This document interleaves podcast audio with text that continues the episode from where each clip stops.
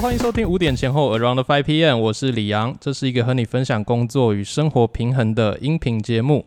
今天这一集很开心，又可以邀请到来宾来到我们的节目，跟我们分享一些很有价值的内容。那这一位来宾呢，是我的好伙伴以及婚礼产业的一个工作伙伴。那他的名字叫做丽娜，那他现在呢？呃，目前是高师大资商心理研究所的学生，那也就是其他东西都已经完成了，就是剩论文完成以后就可以毕业了。那同时，他也在最近呢，刚考上了道明中学的辅导老师，那也是一位非常优秀的婚礼主持人。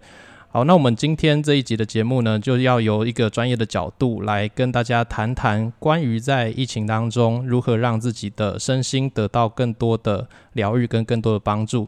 那我们就欢迎今天的特别来宾丽娜。嗨，大家好，我是丽娜。耶，很开心可以终于可以来上李阳的节目，因为我们好像讨论蛮久的。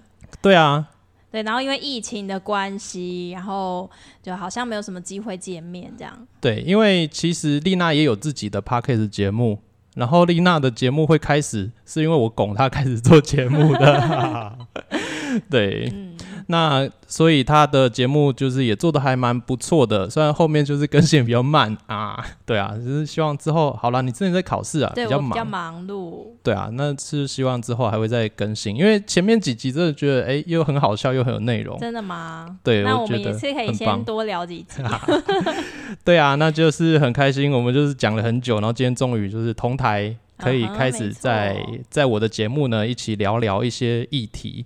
那我们今天主要啦，就是因为呃，这个疫情期间其实也蛮久了，久到很多人都生活有蛮大的改变。那不只是外部的改变，包含生活形态，还有收入结构，那还有一些身心健康的部分呢，可能也都受到一些影响。是，所以我们今天这集的主题是想要跟大家聊聊，在这个混乱的环境当中，怎么样去安顿自己的身心。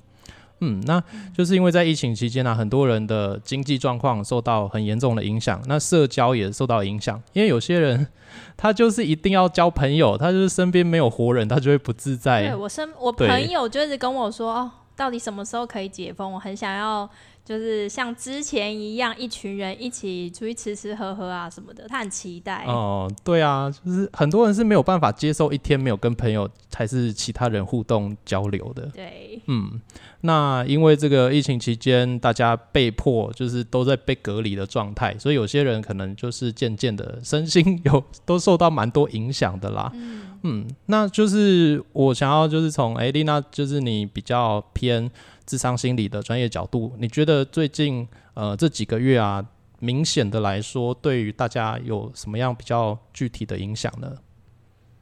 嗯，我觉得因为这个疫情的关系，所以其实不管是经济层面啊，然后我们各行各业啊，包括比如说旅游业啊，或是一些相关的产业，航空啊等等，零售业啊，都是受到影响。当然有一些它可能。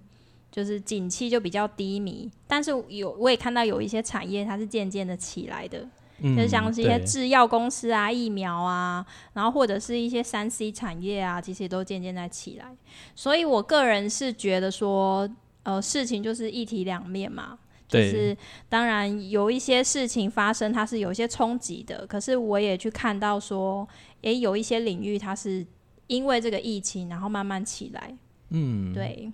对啊，没错，因为总是大家还是要生活嘛。那就是比如说吃饭好了，可能对于开店面的、开餐厅人来说啊，这个影响就蛮大的。可是对于有做外送的这个部分，可能就是相对来说是有帮助的。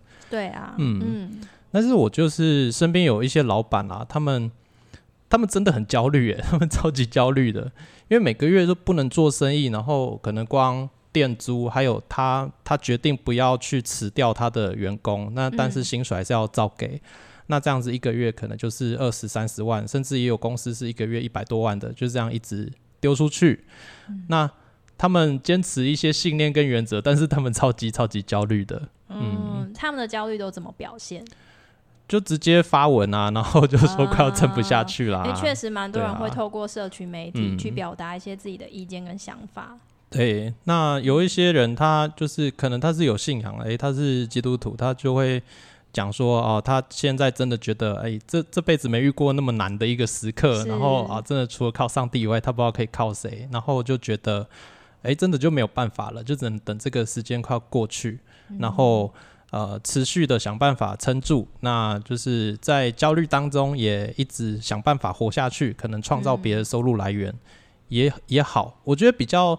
呃，心态还撑得住，比较健康的，有办法做到这件事情。可是我其实也有一些朋友，我是有点担心他们，他们就是呈现一个，呃，也已经没有任何办法，然后可能会发一些就是真的有点就是非常负面的一些文章出现的。我是有看到这样的状况。嗯嗯。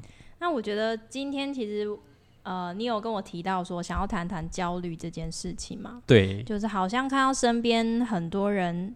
特别是他本身就有一些容易焦虑的特质，但是因为疫情的关系，可能又更显得严重。嗯，对，所以好像呃，确实这个身心的状况在最近是蛮凸显的。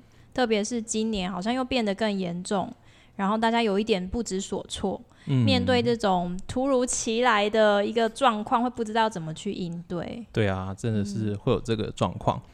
那所以，我。我们我们就来聊聊，就是那焦虑到底是什么？就是如何去定义说，哎，你焦虑吗？还是说，哦，其实还好，还是你其实过得还蛮开心的？好，那通常就是就心理智商的角度来说，怎么定义一个人是有焦虑的状态嘞？那我先问问，你觉得焦虑跟恐惧有什么不一样？焦虑跟恐惧的话，我不觉得其实蛮像的吗？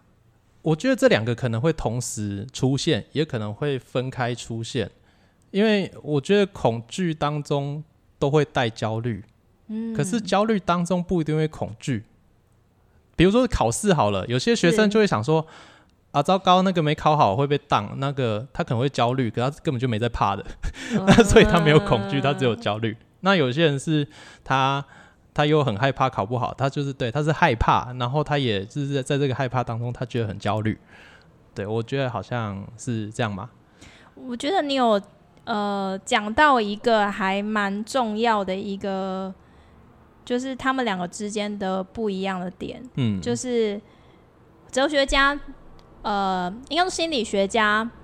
很早就有人在讨论焦虑跟恐惧这件事情，大概从十七世纪，诶，就有哲学家说，诶，什么是焦虑？就发现，诶，你看这个是不是现代人才有的问题？它是追溯到好久以前就一直有的一个人的一个状态，所以很多学者就开始去讨论。嗯，那我还蛮认同一个学者说的，就是他认为我们焦虑跟恐惧是不一样的。嗯，就是恐惧呢，它是有一个具体的对象，就像你说，哎，他具体害怕的对象。但是焦虑呢，可能比较不一样。焦虑有的时候会是个体不知道这个威胁从哪里而而来的一个主观的状态。所以，就像你你刚刚举的例子，你说，哎，他自己好像觉得很害怕，就是他主观的一个感觉。嗯我们就会说，哎，他是。一个焦虑的状态，所以焦虑常常是从四面八方而来的，然后你会有一点没有方向，诶，不知道我自己到底怎么了，所以越焦虑好像就越慌忙的一个状态。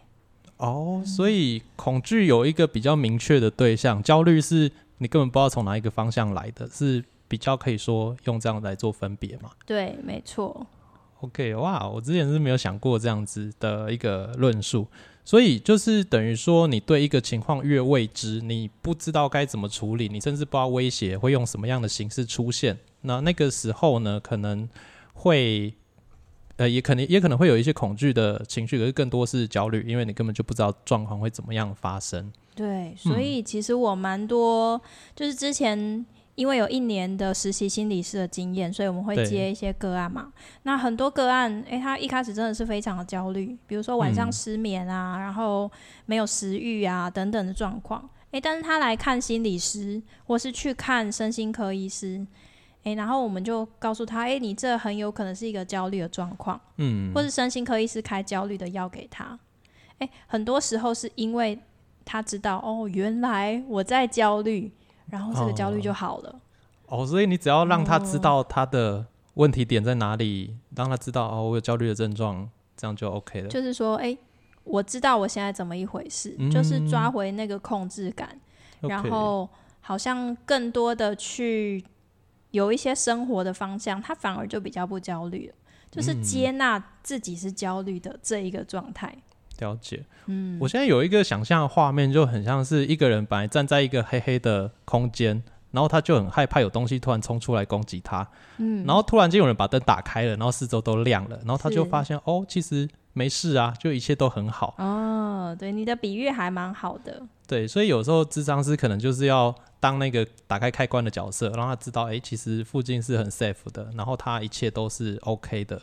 对，或者说不一定真的很 safe，比如说疫情，它就真的是一个状况，但是他可能透过智商或是跟朋友聊一聊。他更清楚，或是去分类，我现在处于什么样的状态？嗯，面对这些状况，哎，我确实有点紧张，我确实很焦虑。哎，反而这些症状就比较缓解一点，因为他知道自己怎么回事。他可以更清楚知道说，好，现在有点惨，但是到底有多惨？他越清楚，他就越不会焦虑。是，这是一个还蛮奇妙的状态。对，就是你怎么样去接纳你现在是一个焦虑或紧张的一个处境。就是怎么样去承认这个状态？诶，有的时候反而接纳了，焦虑就少了。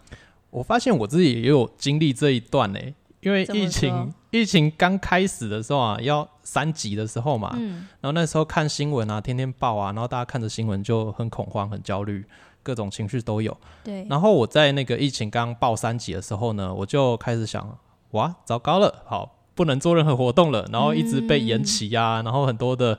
案子都被延后，对，那我就想，好，现在的情况是怎么样呢？我先整理一下，然后我先承认一件事，好，也许三个月内都不有案子，啊，先接受这件事。我接受这件事以后，我觉得我的状态就变好了。哦，然后我就开始就是很实际处理问题，然后想办法拓展别的事业啊。那就一个事实已经摆明在那边，那我就接受它，那我就比较没为这件事那么焦虑了。嗯，你确实也谈到一个。就是你有问我说，哎，那遇到焦虑的时候，我们可以怎么做？对，对啊，有一句话叫做面对它，嗯，接受它，处理它，放下它。嗯，我自己觉得，在面对焦虑的时候，其实很重要的一个部分是，你有没有去面对这个状态。然后，就像你说，哎，那我就是事情都发生了，我的焦虑其实并不能改变什么，那我就 去接受它。那怎么样去处理它，到最后才能够去放下？这是一个过程。你再怎么焦虑，疫情也不会提早结束啊，所以就接受它。对，对我那个时候就是这样思考。确实，很多环境而来的那种是我们没有办法控制的，那我们就去做我们能做的。嗯，对，OK OK。有一个研究，它也是在讲内控跟外控。内在控制跟外在控制，它也是一个心理学上的名词。那有研究显示呢，比较内控的人，他其实会比较有动力去追求成就，比起外控的人。外控的人就是觉得说，哎，这些所有，反正我不能对环境做些什么，我就是没有能力，无能为力去去呃 do something 这样子。对，但是内控的人，他是觉得，哎，对我。虽然情况是这样，可是我能够去做一些事情，诶，反而这样的人他是焦虑是比较少的，然后也会活得比较快乐。嗯，比起外控的人。OK，所所谓的内控，就是说把控制权放在自己身上嘛，你的情绪跟处理方式是自己决定的嘛。对，就是为自己的所有的选择负责任。OK，做我能做的。外控的人就是比较说，都会说哦，是环境对我做了什么，所以我怎么样，而是他让我怎么样，所以我怎么样，把很多事情归咎在外在环境或是别人身上的。对，所以很容易就会变成一个受害者的一个状态。那当你成为受害者，其实你就更不能去做什么，嗯，会觉得更无力，就会都是被。呃，环境或者是别人牵着鼻子走，嗯嗯，OK，好的，所以呢，我们就是借由刚才聊的东西，我们稍微了解一下，哎，什么是焦虑的这样的一个状况。那我们其实也在这个最近啊，我就是常常听到，呃，有些人会谈到什么焦虑症啊、恐慌症还是忧郁症之类的。那所以我就有一个问题啊，就是一般的焦虑，因为我觉得。一般的焦虑每个人都会有，就是是我们一定会无法避免的会有焦虑的情绪。嗯，那到什么样的状况叫做焦虑症？然后是需要被呃，就是智商师还是就是心理师去做辅导啊，还是做一些医疗的动作呢？嗯呃，其实我们有一本叫做《精神疾病诊断手册》，呃，现在也是出到 DSM Five，因为它一直在改版。那我们就拿里面的广泛性焦虑症来说好了，Generalized Anxiety Disorder。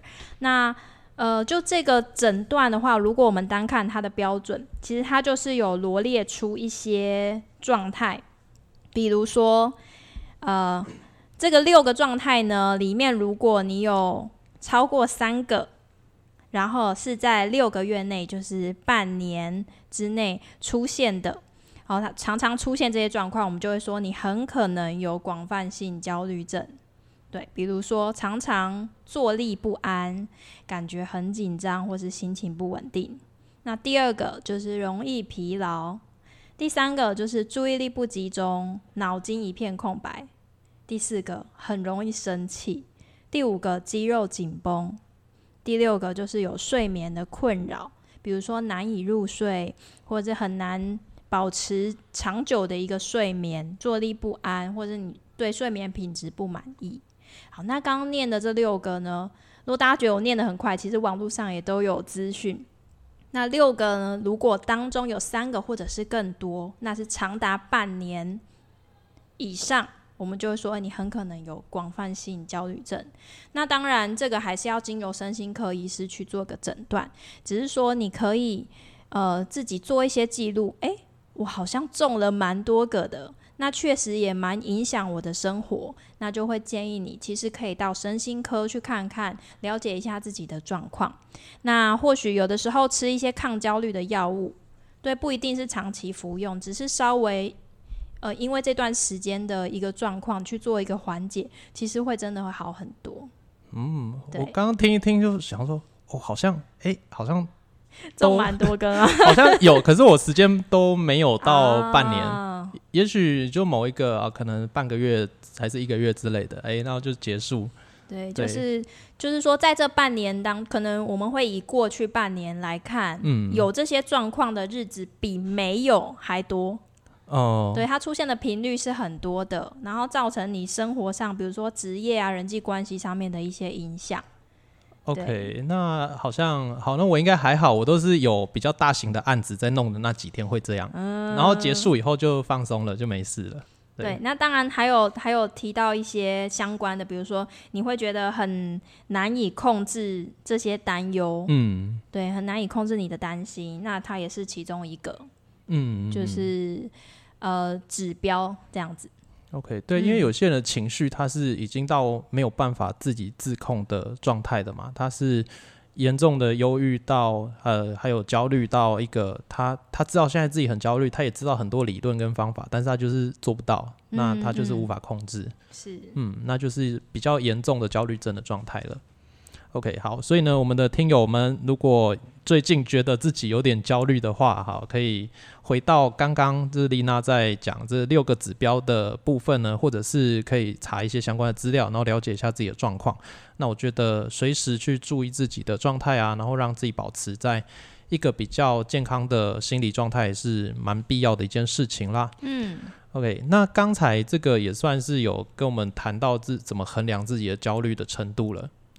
那如果我们现在呢，已经觉得说，哎，有点焦虑了，我知道自己是一个焦虑的状态，那有没有什么跟大家分享一下，说怎么自救还是舒缓的方式呢？嗯，这个真的很重要。我们，大家听节目就是要拿到这个解药嘛。呃，因听为我 我相信有一些朋友，你可能还是对于看呃看心理师还是去智商诊所会有一点恐惧，或者是不知道会发生什么事情，你可能还是会觉得说，诶，我要不要先自救？或者是你自己判断，你觉得你的情况没有那么严重，那也许看一些书还是跟某一些人聊是有用的，但是。自救还是要找比较有用的自救方法嘛。好，那我们今天让专业的来分享一下，你要怎么自救会比较 OK。好，那就跟大家分享五个点好了。嗯好，五个法宝。第一个呢，会说是改变你的认知，就是改变你的想法。就是说，我们刚刚有谈到一些焦虑症是什么，然后呃，很多时候你是不知道自己在担心什么嘛。那首先你要先去弄清楚，诶，我在担心什么，紧张什么。那包括刚刚焦虑症是什么？其实你去更了解自己的想法，了解自己的生理状态，然后去知道，诶，这些紧张或是恐慌，这些害怕，其实是有一点不合理的，已经超出了实际上面大家一般会担心的一个状态。好，然后去找到一些克服的方法。好，那第二个呢，就是有一些去杂念或是放松的方法。比如说呢，你可以做一些正念的训练，来减少你的杂念。那像有些人会冥想啊，或者是去运动啊，练习大笑啊，或是去走走。现在现在已经微解封了，就是你去人比较少的 户外，对，其实 OK 的。挑比较离峰时间去公园走一走。我自己都会就是去。去合体骑单车啊之类，对，其实这也是可以帮助我们把感觉或是重心回到自己的身上，那你就不会一直关注在外界一些令你担忧的事情上面。那再来是第三个是心态面的，包括刚有提到接受，然后不去对抗这个状态。嗯，因为当你越要抵抗这个焦虑，你就越焦虑。哦，对，有一句话说，有些人的焦虑是在于。他发现自己焦虑的本身，他觉得焦虑，哦，听起来很绕口，可是就是是这样子嘛。对，所以就让自己去接受这个处境，然后承认说，哎，我现在真的好焦虑、好紧张哦。然后去陪伴自己度过一段时间。那渐渐的，你去把焦虑这个东西，你去跟焦虑当好朋友，那迟早这个焦虑它就会慢慢的消退，或者说焦虑。其实，在存在主义心理学还会把它认为是一个创造力的来源，因为你焦虑，所以你去想办法，所以你会去创造更多的东西。所以焦虑不是全然都是很坏的东西，它其实是有一些正向的功能。那我们就去接纳自己的这个状态，其实是很重要的。那第四个呢，就是在当下能做什么就做什么。嗯，就是很多事情其实是你没有办法去控制的。那不要因为这样就停下脚步，就待在原地。对，在看一看自己的状态，理解自己的焦虑状态之后，去想想我现在能做什么。嗯，那即便是一点点，很有可能你今天只是出去走路十分钟，这都是一个你可以做的事情。就做你当下能做的，我觉得这样就很棒了。嗯，没错。那最后一个呢，就是。呃，最近很夯的正向心理学，其实也有提到说，懂得感恩的人，懂得去帮助别人，有正向情绪的人，或者是宗教，嗯，或欣赏美这一些，其实可以为我们带来知足的感觉或正向的情绪。嗯，对，所以你可以透过去帮助别人，去关心别人，对，或者是你有一些宗教信仰的话，你可能祷告啊，或者是有些人会去拜拜这一些。它其实都可以让人得到一种平静或者平安的感觉。嗯，对。所以以上这五个方法，其实你每一天练习都做一点点，其实我觉得就非常棒了。嗯，那是一个呃，我觉得很能陪伴自己的一个方式。对，因为其实焦虑的症状呢，你要去缓解，也不是一天两天就可以做到的事情嘛。嗯，它也是需要时间的。我觉得刚才你有提到那个正向心理学，我最近有小小研究一下，我觉得蛮喜欢的。最近代表人物应该是刘轩吧，他就是蛮常在分享这个东西的，对啊，因为其他心理学不是都比较是偏把人当成病人在处理，是，然后正向心理学就不太一样，对，嗯，所以我觉得有的时候就大家会蛮需要正能量的东西啦，所以如果你刚好很需要正能量的话呢，大家也可以去搜寻一下正向心理学在做什么，我相信会对你有一些的帮助，嗯。嗯，好，那如果啊大家已经是。进入到一个比较严重的状态了，好，你已经发现你自救无法了，你需要专业的咨询还是专业人士的协助的话呢？那我们要向外求救，大概要怎么做会比较好呢？嗯，讲一些比较呃，你刚刚说比较严重的，像是恐慌症，它就是焦虑症的其中一种，因为焦虑其实分很多种，对，对，它可能呃有特定事物的焦虑症啊，或者是强迫啊，然后或者是我刚刚讲恐慌症，那恐慌症它可能有很多生理上面的表现，包括它会盗汗、发冷啊，然后手脚麻木啊等等，大概十三种不同的状况。嗯，对，然后特别是在觉得自己下一秒就要死掉了，好像心脏有一点状况，这些它可能都是恐慌症的一个征兆。那如果你是已经到这种比较严重的状况，那就会建议你可以到身心科去就诊。那其实去身心科就像你去耳鼻喉科一样，它就是给健保卡，然后挂号费一样，一百五两百块就就 OK 的。对，所以呃，其实你上网去搜寻一些身心科诊所啊，现在都还蛮多的。嗯，那这个是你去身心科的话，它一般来讲就是会开药物给你。对对，那如果你比较还暂时觉得说对药物有一点点排斥的话，因为药物它其实是蛮立即性的，但它呃有一点像是救生圈这样子，嗯，对，给你一个很立即性的救援，让你比较缓解一点。之，后，像有些人会去找智商心理师，嗯，对，或者是临床心理师。那心理师的部分就可以帮助你更清楚了解自己的想法，或者自己的一个状态到底发生什么事。然后透过几次的谈话，会跟你聊聊怎么样更能够去陪伴自己。嗯嗯，OK，所以我觉得就是一个寻求专业咨询呢，它有时候在你症状比较严重的时候，可能会是真的需要的啦。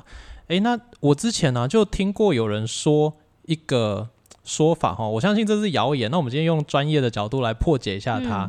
有些人说，如果你去看了精神科还是身心科的话，你会被留记录啊，甚至会影响你未来就业。有些公司会觉得啊，你是不是什么精神有问题，然后就会不愿意用你。那这个情况是会有这样的问题吗？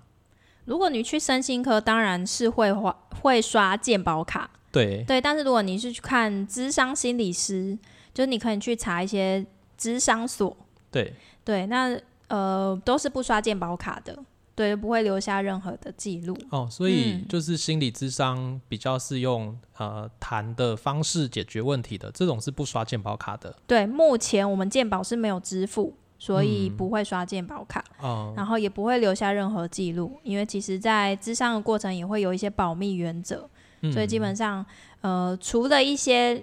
特例的状况，可能下一次我们可以再再跟你分享多一点。除了特例的状况，基本上你的整个状态都是被保密的，嗯，对，所以老板啊，或甚至你的家人都不会知道你的状况，是可以很放心的去分享。